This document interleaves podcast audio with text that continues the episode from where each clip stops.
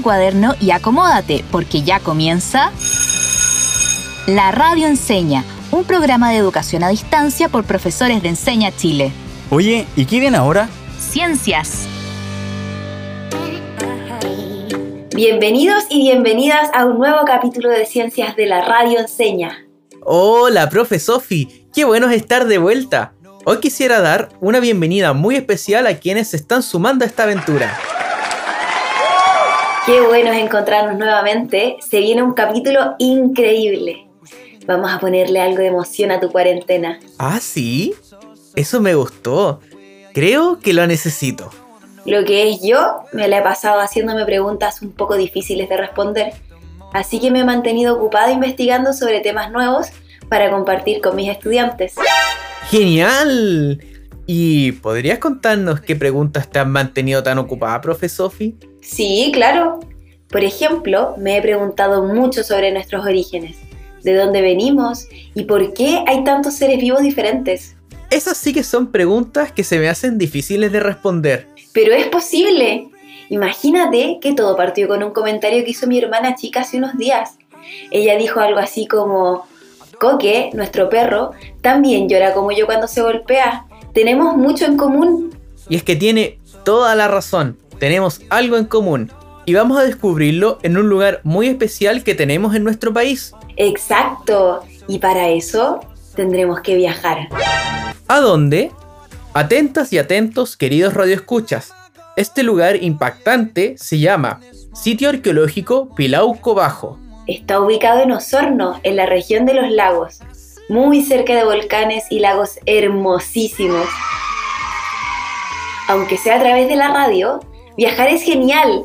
Por eso, la invitación en este viaje es reconocer evidencias de la evolución que expliquen que la diversidad de organismos proviene de un proceso evolutivo de manera reflexiva. Viajar me parece perfecto para que podamos entender que todos los seres vivos tenemos un ancestro en común y que, pese a nuestras diferencias, todas las especies somos importantes y compartimos un mundo que debemos cuidar. ¿Sabías que nos estamos dirigiendo a un lugar único? Ya que ahí se ha encontrado evidencia de huella humana de 15.600 años de antigüedad. Auditores y auditoras, ¿anotaron ese tremendo dato? Si aún no tienes tu lápiz y papel a mano, es ahora el momento para que vayas a buscarlo.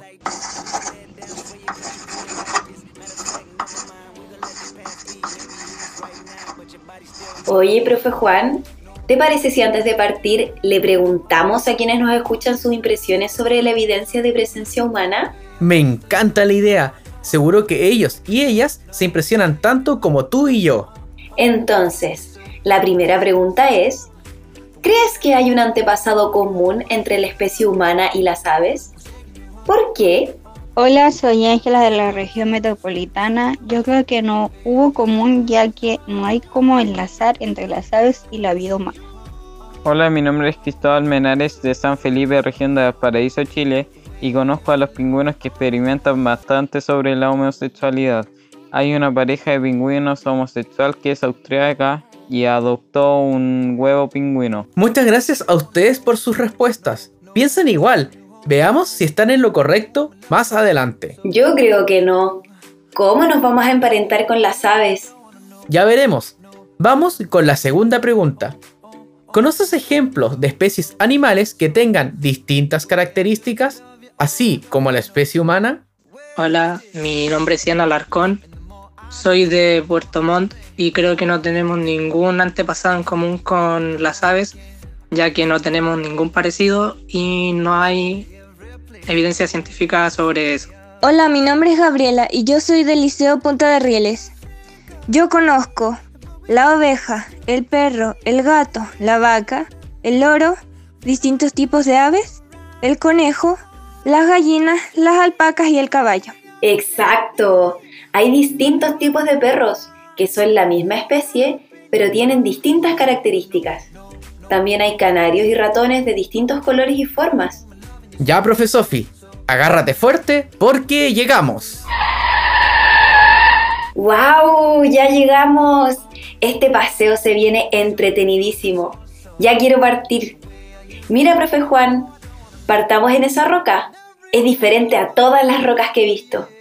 ¿Cómo habrá llegado acá? ¿Podríamos saber su edad u origen? No podremos responder a todas esas preguntas si no vamos a averiguarlo. ¡Vamos! ¡Wow! Esto no es una roca. Cuidado, profe, no la toques. ¿Qué pasó?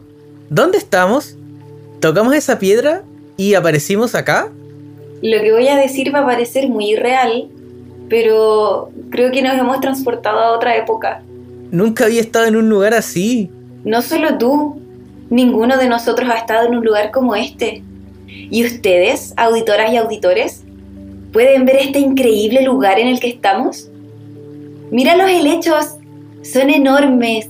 Hay mucha vegetación, más que la que he visto en mi vida entera. Y lo único que se escucha es el sonido de las ramas movidas por el viento. Hasta ese lago parece de otro mundo. Es enorme. Es verdad, nunca había estado en un lugar así. Lo que más me llama la atención es que no se escucha nada más que sonidos de la naturaleza. ¿Sienten tanta sorpresa como yo, radio escuchas? Mira, y ahí está la misma piedra que vimos en Pilauco Bajo. Creo que es esa piedra extraña la que nos trajo hasta acá. Podríamos decir que esa piedra funcionó como una máquina del tiempo, ¿no? Nos trajo al periodo Jurásico. Oye, pero no es cualquier piedra. Podría apostar a que es un fósil. Eso quiere decir que es un resto o huella de un organismo que vivió hace mucho tiempo y es una evidencia de la evolución. Exacto, pero estamos frente a un fósil en nuestra época.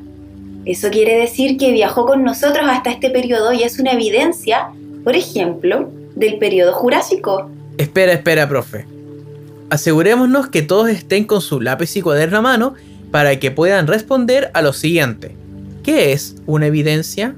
En pocas palabras, una evidencia es lo que ayuda a respaldar una teoría, como la teoría de la evolución. Exacto, una de las teorías más gigantescas que tiene la ciencia. Así que escuchen con atención y con lápiz y papel a mano. La teoría de la evolución nos dice que las especies cambian a lo largo del tiempo, dan origen a nuevas especies y que comparten un ancestro común. ¿Un ancestro común para todas las especies que existen? Así es. Un ancestro común se refiere a aquella especie de la cual descendemos el resto de las especies. Esto nos dice que todos los organismos vivos estamos relacionados unos con otros en algún grado. Cuesta imaginarlo.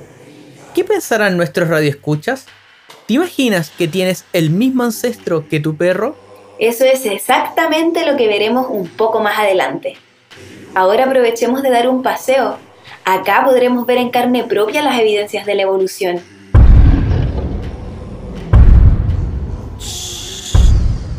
Mira, eso de ahí, ¿qué parece? ¡Un dinosaurio! ¿Dónde? Ahí, bajo ese árbol. Está tomando agua del lago. Parece ser un brachiosaurio. Tuve uno de juguete cuando era chico y con esta evidencia podría asegurar que el fósil nos trasladó al Jurásico de la era Mesozoica. Pero mira, algo le está pasando al brachiosaurio. Creo que no se siente muy bien. ¡No! ¡Se cayó! ¡Vamos a ayudarlo! No. Mira, se está achicando y descomponiendo rápidamente. Oh, creo que este fósil también puede acelerar el tiempo. Atentos y atentas. ¿Qué creen que le está ocurriendo al dinosaurio? Se está convirtiendo en un fósil. Claro, eso es. A ver, pero todo esto está pasando muy rápido. ¿Les parece si recordamos lo que es un fósil? Ya, atención si aún no anotaste lo que es un fósil. Aquí va la respuesta. Un fósil es un resto o huella de un organismo que vivió hace mucho tiempo y es una evidencia de la evolución. ¿Y una evidencia? ¿Listos y listas? Una evidencia es lo que ayuda a respaldar una teoría. Exacto, como la teoría de la evolución. En este caso, por ejemplo, un fósil es una evidencia de que existieron los dinosaurios. Incluso pudimos ver el proceso en vivo y en directo. Vimos como el cuerpo del dinosaurio fue cubierto por el agua. ¿Y te fijaste que sobre el dinosaurio se depositaron sucesivas capas de sedimentos? Sí, eso es muy importante en el proceso de fosilización ya que impide que sus huesos se deterioren. Así se conservan hasta nuestros días. Exacto. Y con el tiempo, el tejido de los huesos se reemplazó por minerales que, finalmente, convirtieron a los huesos en fósiles. Si están tan enterrados, ¿cómo los encontramos? Porque el paso del tiempo y la erosión pudieron desenterrar los fósiles y traerlos a la superficie. Es increíble que la naturaleza guarde lo que estuvo hace millones de años y que también siga formando nuevas especies. Sí, pero ¿no es curioso que, por ejemplo, los dinosaurios no se hayan conservado? Y eso es exactamente algo que tiene relación con la selección natural. Volvimos a viajar en el tiempo. ¿Dónde estamos? O mejor, ¿cuándo? A ver, estamos en Inglaterra, en el Museo de Historia Natural de Londres, y creo que estamos solos. Mira, acá dice que el año es 1890. Ah, entonces ya no logramos conocer a Charles Darwin. Falleció hace un par de años. Tú sí que sabes de historia. Me encanta tener estos datos para compartirlos con mis estudiantes. ¿Y sabías que Darwin escribió varios libros? Dentro de ellos se considera la base de la teoría de la evolución. ¿Cómo se llama ese libro? Porque mira, acá encontré uno que habla del origen de las especies. Es ese, la obra maestra de Charles Darwin. No puedo creer que tengamos este libro en nuestras manos. Darwin fue uno de los científicos más relevantes en la historia de la ciencia. De hecho, fue quien introdujo por primera vez el concepto de selección natural. Qué honor aprender del mismo Darwin. Cuéntanos, ¿qué dice sobre la selección natural? Vamos a ver. Primero, toma tu lápiz y papel. En palabras simples, podemos definir a la selección natural como el mecanismo por el cual el medio favorece u obstaculiza la reproducción de una especie. Eso explicaría por qué los dinosaurios ya no están entre nosotros. Me imagino que ya estás pensando cuál fue ese evento que obstaculizó la vida de los dinosaurios, ¿o no? Claro. Imagínate, cae una roca o un meteorito de 10 kilómetros de largo a la Tierra. Para nadie sería favorable. Ni ahora ni hace millones de años. Así es. Ese impacto cambió las condiciones de su entorno y por lo tanto... Obstaculizó su sobrevivencia. Qué impresionante el efecto de lo que sucedió. Pero aún así, el planeta Tierra está poblado de especies. Algunas nuevas, otras no tanto. Entonces, ¿qué te hace pensar eso?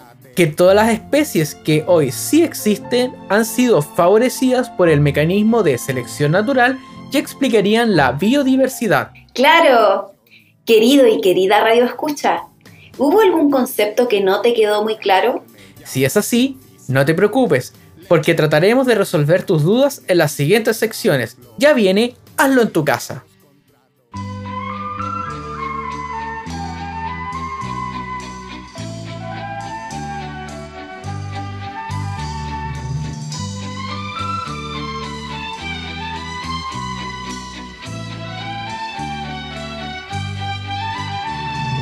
Dicen que el tiempo guarda en sus bastillas las cosas que el hombre olvidó, lo que nadie escribió, aquello que la historia nunca presintió.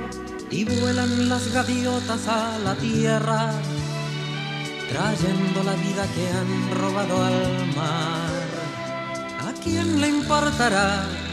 Las gaviotas vuelen la historia del mar.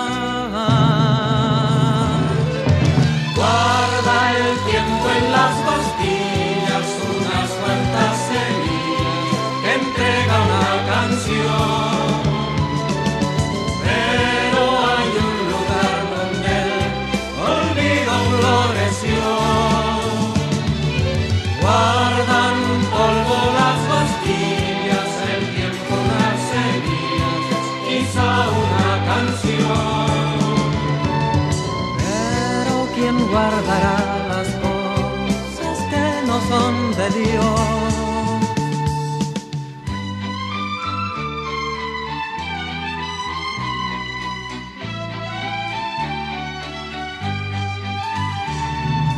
Buscan las hormigas por la tierra, migas, migas hasta ser un pan.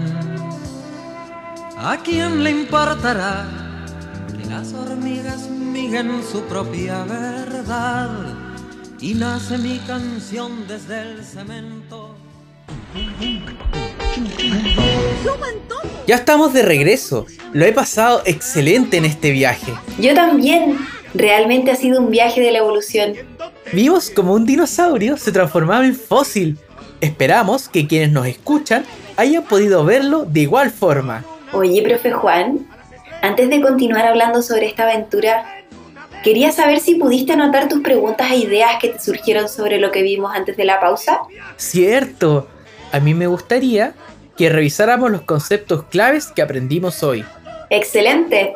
Cada quien debería tener en su cuaderno anotados cinco conceptos importantes. Yo los tengo anotados así. 1. Fósil. 2. Evidencia. 3. Teoría de la evolución. 4. Ancestro común. Y por último, selección natural. ¿Tienes los mismos? ¿O incluirías otro concepto? Yo los dejaría así, pero creo que podemos profundizar un poco más en el concepto de selección natural. ¿Estás de acuerdo, profe? Pero claro, para eso necesitaremos que todos y todas vuelvan a tomar lápiz y papel.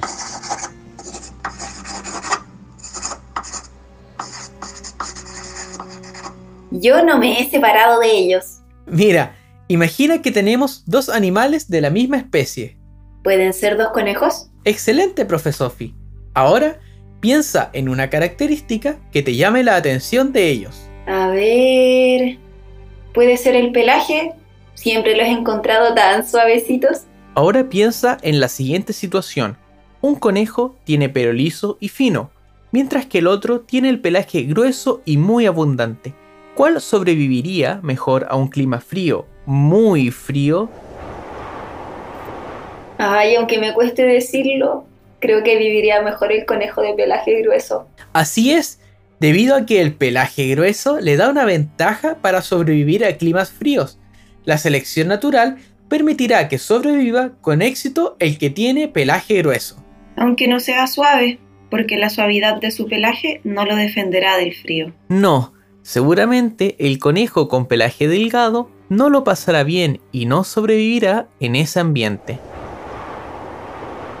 Así, los conejos que ahora nazcan seguramente serán todos con pelaje grueso. Me quedó clarísimo. ¿Y a ti, Radio Escucha? ¿Se te ocurre otro ejemplo? Ahora, para que exista la selección natural, deben cumplirse ciertas condiciones. ¿Lo sabías? Claro, son tres condiciones muy importantes. Que podemos explicar con tres palabras. Variabilidad, factor ambiental y herencia. Esas son cuatro palabras, profe. Pero vamos a ver cada una con el ejemplo del conejo. Debe haber variabilidad dentro de la misma especie, es decir, distintas expresiones u opciones para la misma característica. Ah, en el ejemplo teníamos conejos de pelaje grueso y conejos de pelaje fino. Claro, eso es variabilidad, pero también puede ser, por ejemplo, diferente color de piel, tamaño o forma de las garras. En segundo lugar, tenemos un factor ambiental, como el frío extremo, el cual va a ejercer una presión que puede afectar a una población. Otros ejemplos de factores ambientales podrían ser los recursos alimentarios e incluso la presencia de depredadores. Y, finalmente, si el pelaje grueso fue más exitoso que el pelaje fino, este rasgo será la herencia que tendrán las siguientes generaciones de conejos. Esto es porque a nivel genético ese fue el rasgo que perduró, ¿verdad? Exactamente. Es decir, será un rasgo que se transmite de generación en generación, para que así los futuros conejos puedan vivir felices en clima frío. Me encantó este ejemplo. Ahora me surge la duda. ¿Cómo Darwin se dio cuenta de todo esto? Pues viajando, tal como lo estamos haciendo nosotros en estos momentos. De hecho, hay muchas evidencias de ello. Un ejemplo es que en Tahuatahua identificaron 28 especies de distintos animales que vivieron hace 20.000 y 12.000 años y que hoy no existen. ¡Wow! Esto se observa viajando y estudiando, y sobre todo siendo ordenado. Claro. ¿Sabías que en sus viajes Darwin anotaba todo lo que observaba? Y gracias a eso, hoy tenemos estos libros tan importantes. Oye, ¿y sabías que Darwin también estuvo en Chile? ¿Sí? ¿En nuestro país? Entonces volvamos. Quiero ver si podemos observar cosas como Darwin observó en nuestro país.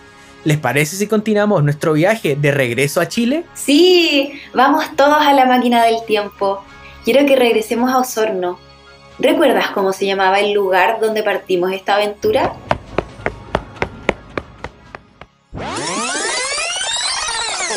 No alcancé a responder la pregunta y ya estamos de vuelta en el tiempo y espacio que conocemos. Estamos de vuelta en el sitio arqueológico Pilauco Bajo. Con todo listo y dispuesto. ¿Qué te parece si hacemos una actividad cortita? ¡Ya! Lo primero que tienes que hacer es reunir algunos materiales sencillos. Todos los vas a encontrar en casa. De eso no te preocupes.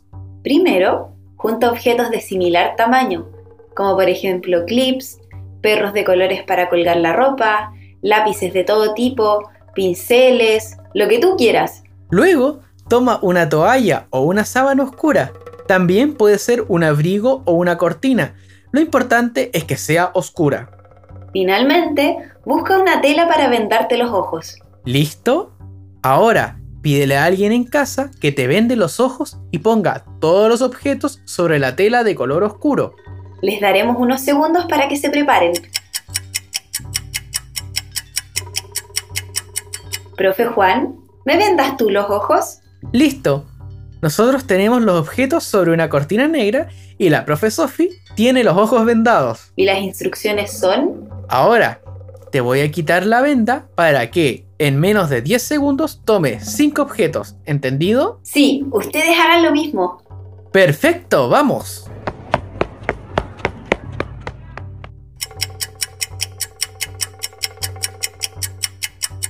¿Qué objetos fueron los primeros que agarraron? Acá, la profe Sophie tomó dos lápices verdes, uno amarillo y dos destacadores fosforescentes. Si a ustedes les pasó lo mismo y tomaron objetos con colores llamativos y claros, entonces acaban de ejemplificar perfectamente cómo funciona la selección natural. Claro, si nosotros fuéramos depredadores y los objetos fuesen las presas, entonces los más oscuros sobreviven porque no los agarramos tan rápido como a los objetos más llamativos. Me encantó esta actividad porque se puede replicar usando un fondo verde, por ejemplo, que simula un bosque. Sí, qué buena idea. Es una actividad simple que todos y todas pueden hacer en su casa. ¿Te animarías a hacer otra actividad cortita? Sí. ¿Y tu radio escucha? ¿Nos acompañas? Ahora sí vamos a movernos un poco, ¿ya? ¿Vamos a bailar? No, vamos a correr. Tú en cuatro patas y yo en dos. Vamos a ver quién llega primero a ese árbol. Ok, pero creo que voy a salir perdiendo. ¿Vamos? En 3, 2, 1. Lo sabía, me sacaste mucha ventaja, profe. Lo siento, pero esta es la selección natural. ¿Qué crees tú? ¿Quién habría sobrevivido si nos persiguiera un depredador? Yo, corriendo en cuatro patas, o la profe Sophie en dos. Dejaremos que saques tus propias conclusiones. Y a ti, Radio Escucha, estas actividades te ayudaron a entender mejor el concepto de selección natural. Sí, y además nos ayuda a entender que la gran diversidad de especies que observamos hoy son el resultado de este sabio mecanismo, la selección natural. Es cierto, y si pensamos en eso, ¿qué características tienen las especies que conocemos que les ha ayudado a ser seleccionadas por la naturaleza? A mí se me ocurre el ejemplo del camaleón, porque su capacidad de camuflaje es una característica que le ha dado una gran ventaja. Puede esconderse de sus depredadores. Es un ejemplo perfecto. Y sabes, de vuelta en el Parque Pilauco, puedo ver a este lugar con otros ojos, con más conocimientos y experiencias. ¿No te pasa lo mismo? Claro que sí, hemos aprendido mucho sobre evolución. Sobre esta piedra, que no es una piedra sino un fósil, que ha servido como evidencia para entender mejor sobre la evolución de las especies. También aprendimos que la selección natural es el mecanismo por el cual el medio favorece u obstaculiza la reproducción de una especie. El más apto sobrevive. Y que las especies cambian a lo largo del tiempo. Desaparecen y aparecen nuevas especies, pero que todas comparten un ancestro común. Así como dijo tu hermana pequeña, ella y su perro tienen algo en común, un ancestro. De hecho, no solo con los animales, también compartimos el mismo ancestro con plantas, bacterias y hongos. Imagina que tienes un árbol genealógico. El ancestro común estaría en la punta, arriba de todas las especies que conocemos y que no conocemos. Así como tú con tu primo en tercer grado tienen una relación más lejana, con tu hermano la relación es muy estrecha. Algo similar ocurre con las especies. Y en relación a lo mismo, acá te dejamos una pregunta. ¿Con cuál ser vivo tenemos una relación más cercana? ¿Con un perro o con un árbol? ¿Por qué? Te invito a reflexionar unos segundos y a anotar tu respuesta. Mmm, yo creo que con un perro, porque ambos pertenecemos al reino animal, mientras que la planta es parte del reino vegetal. Así es. Tú y el perro tienen extremidades con huesos, tienen piel y órganos similares, ¿cierto? No así una planta. Radio escucha, ahora es tu turno para que revises tu respuesta y puedas corregirla si es necesario. Oye, profe Sophie, entonces, si todos los seres vivos tenemos un ancestro común, es como si todos fuéramos una gran familia donde cada integrante es igual de importante. Y por lo mismo, entre todos debemos cuidarnos y es nuestra responsabilidad también cuidar el planeta, que es la casa donde viven todas las especies. Todas las especies son necesarias para que la vida en esta gran casa funcione.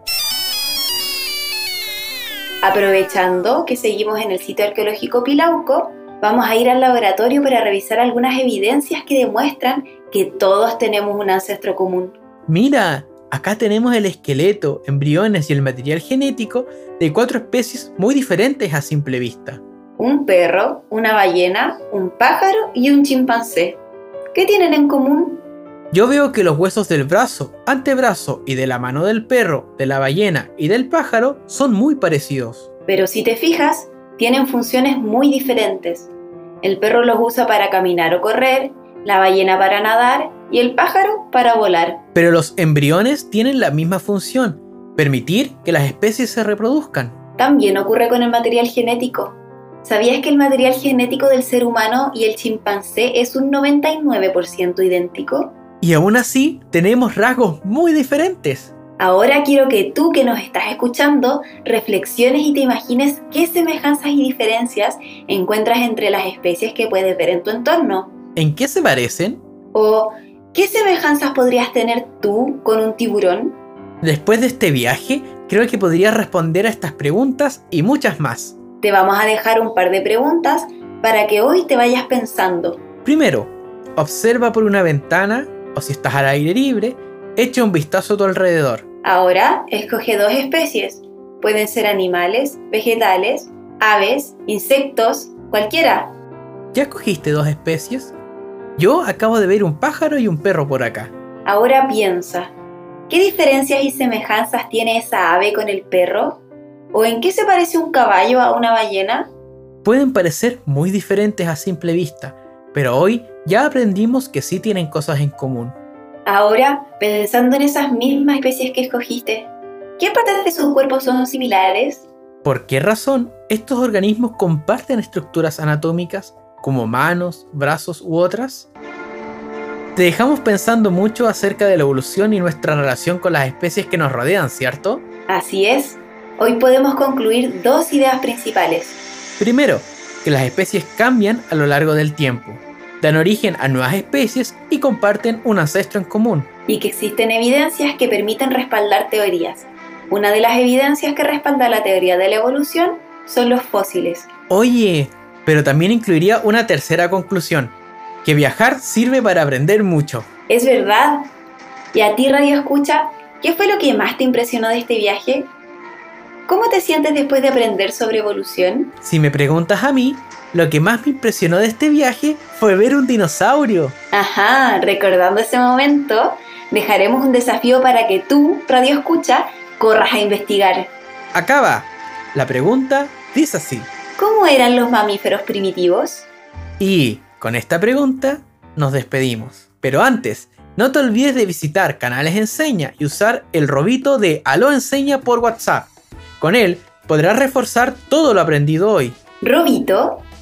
Sí, puedes acceder a su WhatsApp a través del link en la bio de nuestro Instagram, arroba la radio Y si quedaste con ganas de seguir aprendiendo, puedes profundizar sobre evolución, fósiles y todo lo que aprendimos hoy en tu libro de texto de primero medio. Está todo en la unidad 3. Te esperamos la próxima semana. Agéndalo para que no te pierdas el próximo capítulo de ciencias en la radio enseña.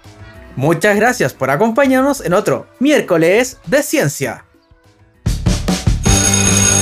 Termina la clase y parte el recreo. Descansa. Nos encontramos mañana a esta misma hora en la radio enseña. Y si quedaste con gusto a poco, te invitamos a revisar nuestra página canales.encenachile.cl con N, no con ñ, donde encontrarás este y más capítulos, además de guías que te ayudarán a poner a prueba todo lo aprendido. ¡Te esperamos!